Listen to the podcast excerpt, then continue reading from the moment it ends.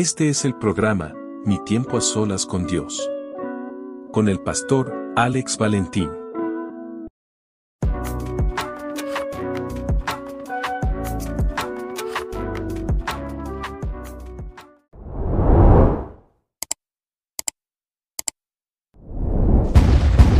Dios te bendiga, Dios te guarde, tu hermano y tu amigo, el pastor Alex Valentín. En este tu programa, Mi Tiempo a Solas con Dios, me encuentro con mi buen amigo y hermano, el pastor David Soto.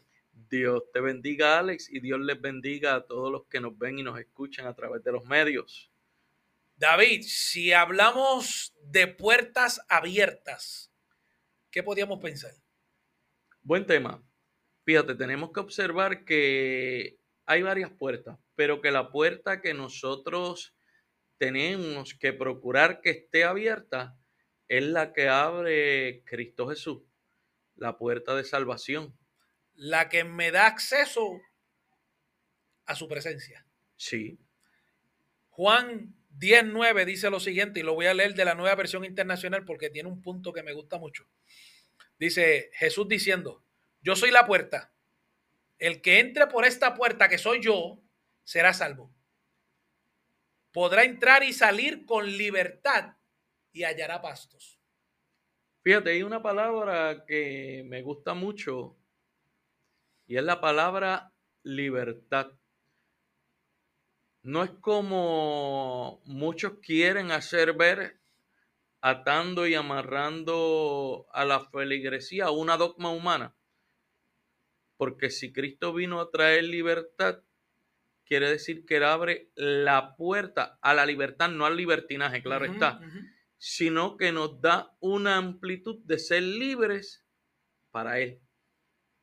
Yo creo que contigo mismo tenía yo esta conversación no hace mucho tiempo atrás, donde te dije, predicamos libertad, pero mantenemos al pueblo en esclavitud. Sí. Y te lo decía porque mientras iba guiando, eh, luego de dejar a mi esposa en el trabajo, eso me llegó a la mente. Predicamos libertad, pero mantenemos nosotros como pastores y como líderes el pueblo en esclavitud. Y a lo que me refería era que, que tanto que criticamos a los escribas y los fariseos y nosotros le hemos metido tantos dogmas a la iglesia, alábalo ahora si tú puedes, este, le hemos metido tantos dogmas a la iglesia de que tú no puedes, tú no puedes, tú no puedes, no debes, no hagas, pero entonces predicamos libertad pero nosotros mismos estamos trayéndole esclavitud al pueblo. Yo soy pastor de una iglesia pentecostal. Y esto hay que, yo lo voy a dejar saber claro, es una iglesia pentecostal. Pero yo no te predico ropa y zapatos. Es que no se puede. Total, es que si vamos a juzgar por ropa y por zapatos, tenemos que ir a la historia. Y no se puede. No, que el hombre vista como hombre y la mujer como mujer. Hay ropa de hombre y ropa de mujer. Hay pantalón de hombre, pantalón de mujer. Exacto. Lo único que la Biblia dice es que la mujer vista decorosamente. Y cuando se refiere a decorosamente, es que no esté enseñando los atributos que Dios le dio para que los guardara para su esposo. Y aunque lo dice para las mujeres, pero hoy en día los hombres se lo tienen que aplicar porque hay tantos hombres con pantalones demasiado despegados que no le dejan a la mujer ni a otro hombre nada a la imaginación. Es que el hombre se copió pues, de, de, allá de unos grupitos cuando se señalan la ropa. Mira, yo ayer, ayer yo me encontraba en, en la oficina de mi doctor y el doctor está de vacaciones. Su estaba la enfermera y la secretaria. Y entablamos literalmente casi un culto allí. Pero no había nadie en la oficina empezamos, ellas empezaron a hacerme preguntas de la Biblia. Y empezamos a hablar. Entonces una de ellas me dice, eh, ¿tú aceptas mujeres con pantalones en la iglesia? Yo le dije, claro, ¿por qué no? No, porque es que en iglesias que dicen, sí, que la mujer no se vista con ropa de hombre. Y dije, te lo voy a explicar fácil, fácil te lo voy a explicar. Cuando tú ves una pareja de mujeres lesbianas, siempre va a haber una que es la mujer y otra que es el hombre. Entonces, la que. Está, es como todo. Está el musulmán, bien buena gente, pero está el musulmán extremista. Pues dentro de los ámbitos de la vida hay, hay lo mismo. Hay lesbianas que las dos mujeres se visten de mujeres.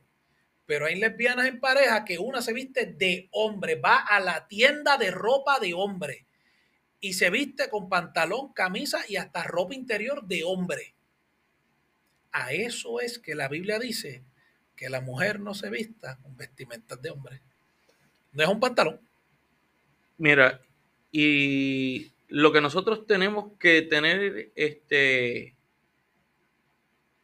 como punto es que esto material, al sonar de la trompeta, esta ropa se va a quedar en el suelo, porque no dice que seremos vestidos de ropa blanca. Allí que yo sepa hay una sola moda. Pero entonces cuando nosotros estamos y empezamos a traer este tipo de enseñanza y este tipo de atadura, como yo la he llamado, estamos, en vez de estar abriéndole las puertas a la gente, le estamos cerrando las puertas. Yo vengo de un Pentecostés cuando, y no es que Pentecostés sea malo, era la dogmática que se tenía en aquel entonces. El hombre no podía tener barba, ni bigote, ni chiva, ni candadito, ni nada de eso todos los cultos de domingo tenía que ir con corbata tan siquiera. La mujer se le prohibía pintar el pelo, poner pantalla, poner este cadena, este rasurar las piernas y tenía que ir con un traje que le llegara al tobillo. ¿Eso era santidad? ¿O eso era extremismo. Claro. Porque si nosotros hablamos de religiones extremistas, tenemos que ver que en ocasiones nosotros nos convertimos en extremistas cuando la realidad es que Dios no viene a buscar más que un corazón contrito y humillado. La Biblia habla que conoceréis la verdad y la, y la verdad te hará libre. Pero ¿quién es esa verdad? Cristo Jesús. Cristo. A través de su palabra. Cristo, mira, si Cristo hubiese venido en este tiempo, se hubiera desviado para hablar con una prostituta en el pozo, porque lo iban a estar velando, y no solamente velándolo, ¿cuántos estarían con el celular grabando? Mira, Jesús está hablando con una prostituta, a lo mejor le está contratando los servicios de ella. Mmm y él lo que está es tratando de abrirle la puerta a una mujer para la salvación. Mire, yo conozco de iglesia en un pueblo vecino de por aquí de donde nosotros estamos, que si una mujer llega con pantalón a la iglesia, la llevan a un cuarto y le hacen poner un traje de los que tienen allí. Yo conozco a alguien que en Estados Unidos fue a una iglesia con sus dos niños pequeñitos bajo una nevada y porque llegó a la iglesia con un pantalón, no le abrieron la puerta del templo y le dijeron que no era bienvenida. Y hasta el sol de hoy han pasado más de 25 años y sigue apartada. ¿Qué haría Jesús en nuestro lugar? Él estaría abriendo puertas o cerrando puertas. Porque la palabra dice, yo soy la puerta. Pero, y si fuese Jesús, le abrirían la puerta mm. con sus pies polvorientos. Con la barba. Con barba. Tal vez despeinado por el aire del camino. Claro. Con los pies sucios. Sucio de por sí, porque si estaba caminando por el desierto días sin bañarse. Con hambre este, no muy con buen olor por el sudor del, del caminar. Claro. ¿Cómo lo tildarían? De deambulante. Y se les olvida como le hiciste a uno. Por cuanto le hiciste a uno de mis pequeñitos, a mí me lo ha hecho, ha dicho el Señor en su palabra. Entonces nosotros estamos estamos que estamos latigando la creación de Dios o le estamos siendo de utilidad abriéndole la puerta de salvación. Porque Mira, me baso en que nosotros somos bien fáciles en predicar, pero somos más fáciles en mandar la gente al infierno. Pero entonces, venimos a pregonar libertad, como dice la palabra. El año bueno, el año agradable. Libertad a los presos, sanidad a los enfermos, o estamos, o estamos para condenar a la gente. Una vez más, ¿estamos predicando puertas abiertas o estamos predicando puertas cerradas? Porque eso es lo que yo creo que aquí es donde se basa nuestra predicación y nuestra enseñanza. ¿Qué nosotros estamos predicando? Estoy predicando y enseñando que Cristo todavía en el 2023 sana y salva. O que ya esa parte ya pasó y ya eso no ocurre y que los que estamos salvos somos salvos y los demás se fastidiaron. Se nos olvida que la tarea de Cristo fue para el enfermo, no el enfermo físico, sino el enfermo del alma. ¿Cuántas personas se han apartado por los señalamientos de los ministros? ¿Cuántas personas no quieren llegar a la iglesia porque el evangelio de antes, en vez de atraerlo, lo juzgaban? Y lo voy a decir así porque por la radio antes se insultaba y se decía, tú eres un hijo del diablo. Pero espérate, que yo sepa, el hijo de perdición, ah, estuvo Saúl, que fue hijo de perdición por haber sido desechado, este Judas Iscariote, pero el mayor hijo de perdición se llama Luzbel, Lucifer, Satanás, como quiera llamarle, que lo reprendemos en el nombre de Jesús, porque eso es otra cosa. Hay mucha gente reprendiendo en el nombre del Señor y se le olvida que Satanás es un Señor, es príncipe. Cuando la palabra dice que en mi nombre. ¿En el nombre de quién? En el nombre de Jesús. Que juzgan por ropa cuando la ropa no hace al hábito, sino, no hace al monje, sino que lo distingue. ¿Verdaderamente queremos y amamos las almas o solamente queremos gente bien vestida? Mira, dijiste una palabra clave que muchos se pueden arreguindar de esa palabra. No, la ropa no me salva, pero me distingue. Bueno, pero es que no hace mucho, de una de esas loqueras que me dan a mí, le dije a la congregación que pastoreamos, por la gracia del Señor, le dije, si hoy entrara una prostituta por esa puerta vestida con ropa de prostituta, minifalda, una ropa bien corta, ¿qué nosotros vamos a hacer?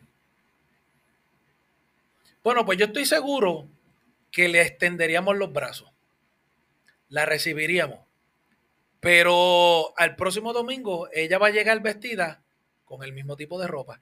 Ya quizás no se está prostituyendo, pero llega con el mismo tipo de ropa. Al próximo domingo ella va a volver con el mismo tipo de ropa. Y ahí es donde van a empezar las críticas de los hermanos. Ah, pastor, pero ¿por qué ella sigue viniendo vestida de esa misma manera? Y yo le decía a la iglesia, ¿sabes cuál va a ser mi respuesta? Porque es la única ropa que tiene porque era de su profesión. ¿Por qué tú no le invitas al mall a beberse un café y a comprarle ropa? En vez de estar cerrándole la puerta a la salvación, le estamos, eh, eh, en vez de abrirle la puerta para la salvación, le empezamos a cerrar las puertas criticando la forma de vestimenta cuando todo su percha, todo su closet lo que tiene es el mismo tipo de ropa, porque esa era la forma en que se vestía siempre. Y es que muchas iglesias, o muchas personas, no iglesias, muchas personas se acuerdan de restrujarle el pecado a las personas, pero no se acuerdan de extenderle la mano para hacer ese ayo, ese bastón de ayuda para abrir la puerta de un cambio. Cuando el trabajo lo hace el Espíritu Santo, pero si tú modelas a Cristo y modelas santidad, otros te van a imitar. Sí, claro, pero entonces nosotros tenemos que darle la oportunidad al Espíritu Santo a que sea, la Biblia es clara cuando dice que el único que me puede llevar a convencimiento es el Espíritu Santo. Entonces yo le entrego mi vida a Cristo. Porque, ¿qué me enseña la Biblia? Que yo venga tal y cual como esté. Vengo a Cristo. Él me recibe. Cuando la Biblia dice, y me, y, me cambiará de vestidura, y me pondrá vestiduras nuevas, significa que es algo espiritual. Pero yo tengo que permitirle el proceso del Espíritu Santo y el proceso de un cambio que es desde el interior hasta el exterior. Entonces, cuando mi interior se esté santificando, o sea, se esté separando totalmente para Dios, mi exterior lo va a empezar a reflejar porque eh, eh, cuando me vaya a poner el mismo tipo de ropa va a haber algo que me dice, tú no deberías de ponerte ya esto porque ya tú no eres esa persona. Pero eso lo hace el Espíritu Santo. Yo no sé si a ti te ha pasado como a mí. Yo una vez, y lo cuento un poco jocoso, me invitaron a predicar a una iglesia y me exigieron corbata y chaqueta. A lo que yo fui con obedientemente. Cuando me entregan la parte, le pedí permiso al pastor para hacer algo y me dijo que sí. Y quité la corbata y la chaqueta y la puse sobre el micrófono. Y lo que le dije fue, corbata y chaqueta, habla. Cuando la corbata y la chaqueta no van a predicar. porque la trompeta somos nosotros los que vamos a pregonar el evangelio o vamos a dar una exhortación. Exacto. Si hubiesen visto al profeta Elías, al profeta Eliseo, al profeta Isaías, Daniel, a estos profetas que iban vestidos con vestimenta de profeta de silicio, no los dejan entrar por las puertas porque no, no están bien vestidos. Hay uno por ahí ahora que se llama profeta vestido de saco. Oh, no, no, no, no, no, pero espérate. es que te digo, nos hemos vuelto que una vez más, volviendo a lo que dije desde el principio, eh, eh, eh, criticamos a, a los musulmanes extremistas, pero ¿y los pentecostales extremistas dónde están? Porque, porque también existen, tú sabes, estamos llevando las cosas a unos niveles entonces la gente, la gente que no conoce de Cristo está mirando estas cosas y está diciendo, ¿y a eso que yo me debo de convertir? Una vez más, le estamos cerrando las puertas a la gente en la cara.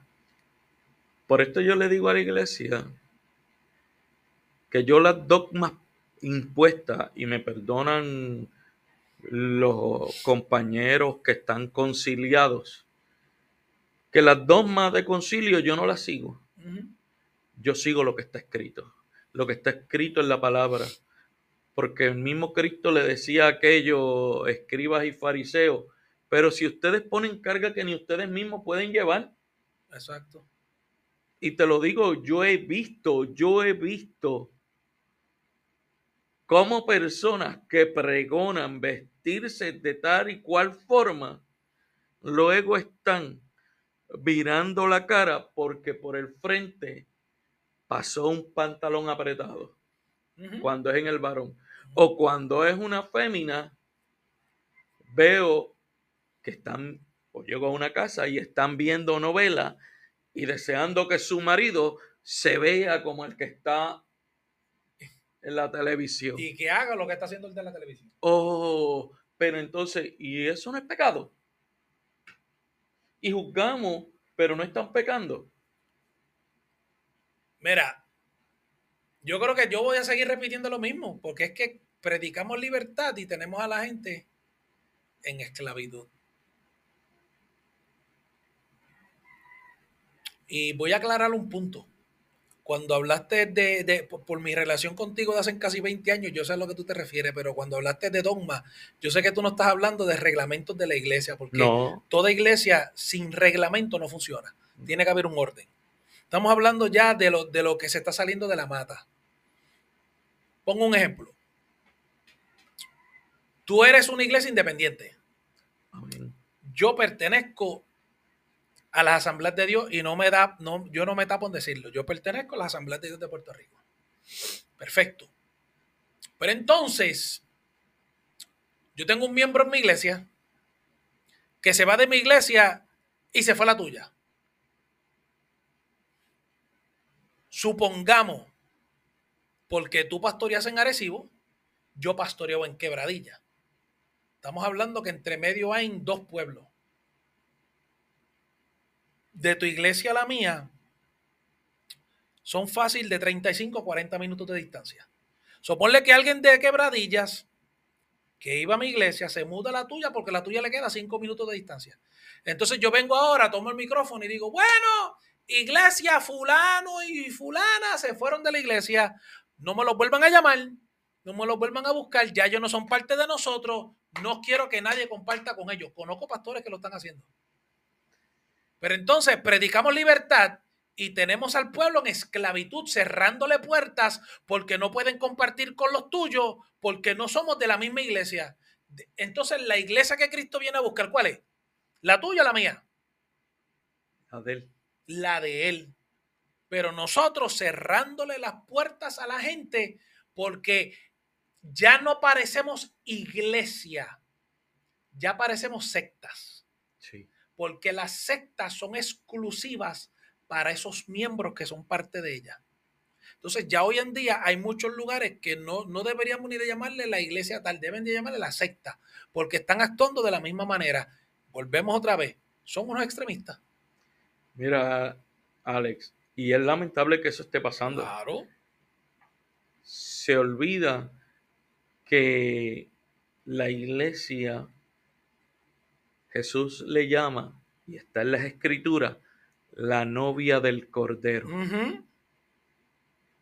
No está hablando de la amante. No. Está hablando de la novia.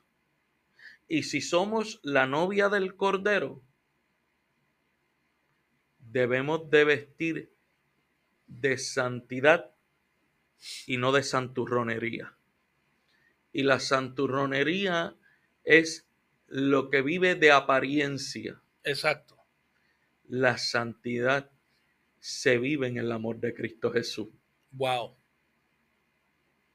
Entonces yo entiendo que yo le decía el otro día a la iglesia, si el plan no te está funcionando, cambia el plan. No cambies la meta. Pero el plan no tiene que cambiar. Y si rompen a entrar los adictos, y si rompen a entrar los homosexuales, las lesbianas, que para eso es lo que estamos orando. Pues claro, claro. Mira, David, cuando yo estaba pastoreando en Chicago, a mí me llegaron a la iglesia parejas de homosexuales. Me llegaron a la iglesia parejas de lesbianas. A mí me llegó, a mí me llegó una vez un hombre que estaba tan tatuado que el tres cuartas partes de la cara las tenía tatuadas. Eso es un testimonio. Y yo a todos, sí, yo a todos los recibía así. Ven acá. Dios te bendiga. ¿Cómo supiste de nosotros? Qué bueno que estás aquí. En la de aquí, en la, iglesia de aquí ahora, yo tengo una joven que me apareció de la nada.